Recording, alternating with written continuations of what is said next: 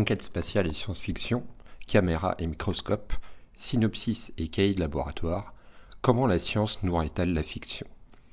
Comment les films et les séries peuvent-ils nous aider à mieux saisir et appréhender les découvertes scientifiques et les choix technologiques qui sont faits? C'est ce que nous allons évoquer. Bienvenue dans la rubrique Science, ça tourne.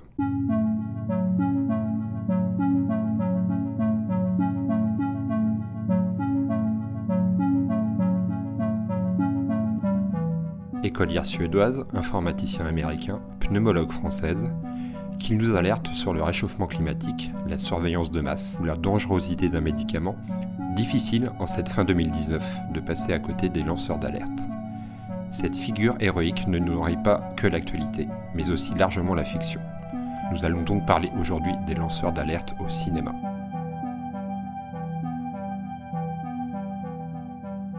Erin Brekovic, The Insider, l'affaire José Ems, Citizen 4.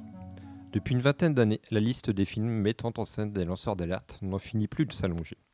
La production française n'est d'ailleurs pas en reste. On peut citer notamment le nouveau protocole, l'enquête ou la fille de Brest. La figure du lanceur d'alerte est si populaire que l'on peut se demander ce qui la rend si cinégénique. Mais d'ailleurs, comment définir le lanceur d'alerte? Le lanceur ou la lanceuse d'alerte, c'est celui ou celle qui va découvrir un danger pour l'environnement, la vie démocratique, la société, et qui décide donc d'adresser un signal d'alarme. Le lanceur d'alerte est à l'origine d'une controverse sans nécessairement disposer de toutes les preuves pour la trancher de manière définitive. Et en ce sens, il diffère de celui qui s'apparente à son équivalent anglophone, le whistleblower, le siffleur, ou l'arbitre qui arrête la partie, car il a clairement identifié quelque chose d'illégal. Si l'incarnation du lanceur d'alerte au cinéma n'est pas nouvelle, elle a globalement évolué ces dernières années.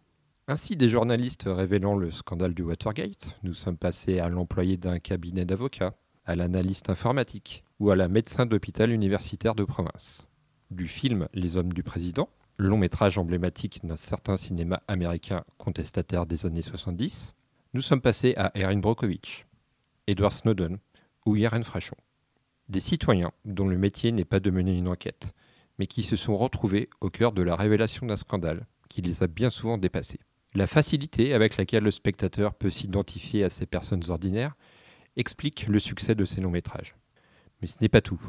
Si le genre est aussi populaire, c'est également parce qu'il raconte quelque chose de notre époque. Ces films sont probablement le reflet d'une société du risque où les avancées technoscientifiques ne sont plus nécessairement synonymes de progrès.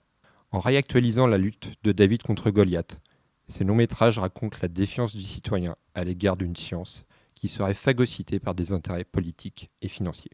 Mais alors, est-ce que le lanceur d'alerte est condamné à agir seul? Bien au contraire, pour que la controverse apparaisse dans l'espace public, l'aventure solitaire doit devenir collective. Dans La fille de Brest, Emmanuel Berco montre bien comment Irène Frachon, qui est à l'origine de l'affaire du Mediator, voit sa parole décrédibilisée et comment s'organisent les rapports de force entre les laboratoires Servier et la praticienne hospitalière. Les doutes sur la dangerosité du médicament restent dans un premier temps un débat d'experts et d'agences d'évaluation. Ce n'est que lorsque les premières estimations du nombre de victimes paraissent dans la presse que le scandale devient véritablement public. S'assurer dès le départ une couverture médiatique importante, c'est la tactique choisie par Edward Snowden. Le plus célèbre lanceur d'alerte contemporain a lui eu droit à deux films. Snowden, écrit par Oliver Stone, et Citizen 4. Ce dernier long métrage est fascinant en ce sens qu'il nous donne à voir à Snowden pleinement conscient de sa situation personnelle, mais aussi lucide des risques qu'il encourt malgré la diffusion massive de ses révélations. Aujourd'hui, Edward Snowden se trouve toujours en Russie, où il a obtenu un droit d'asile jusqu'en 2020. Qu'adviendra-t-il alors de lui après cette date? Si son avenir apparaît incertain, celui de la représentation des lanceurs d'alerte semble assuré. Au vu des scandales récents, on peut citer par exemple les Panama Papers, les perturbateurs endocriniens ou le glyphosate. Il ne fait guère de doute que les lanceurs et lanceuses d'alerte vont continuer à nourrir la fiction filmique et à ancrer encore plus profondément cette figure héroïque dans l'imaginaire collectif.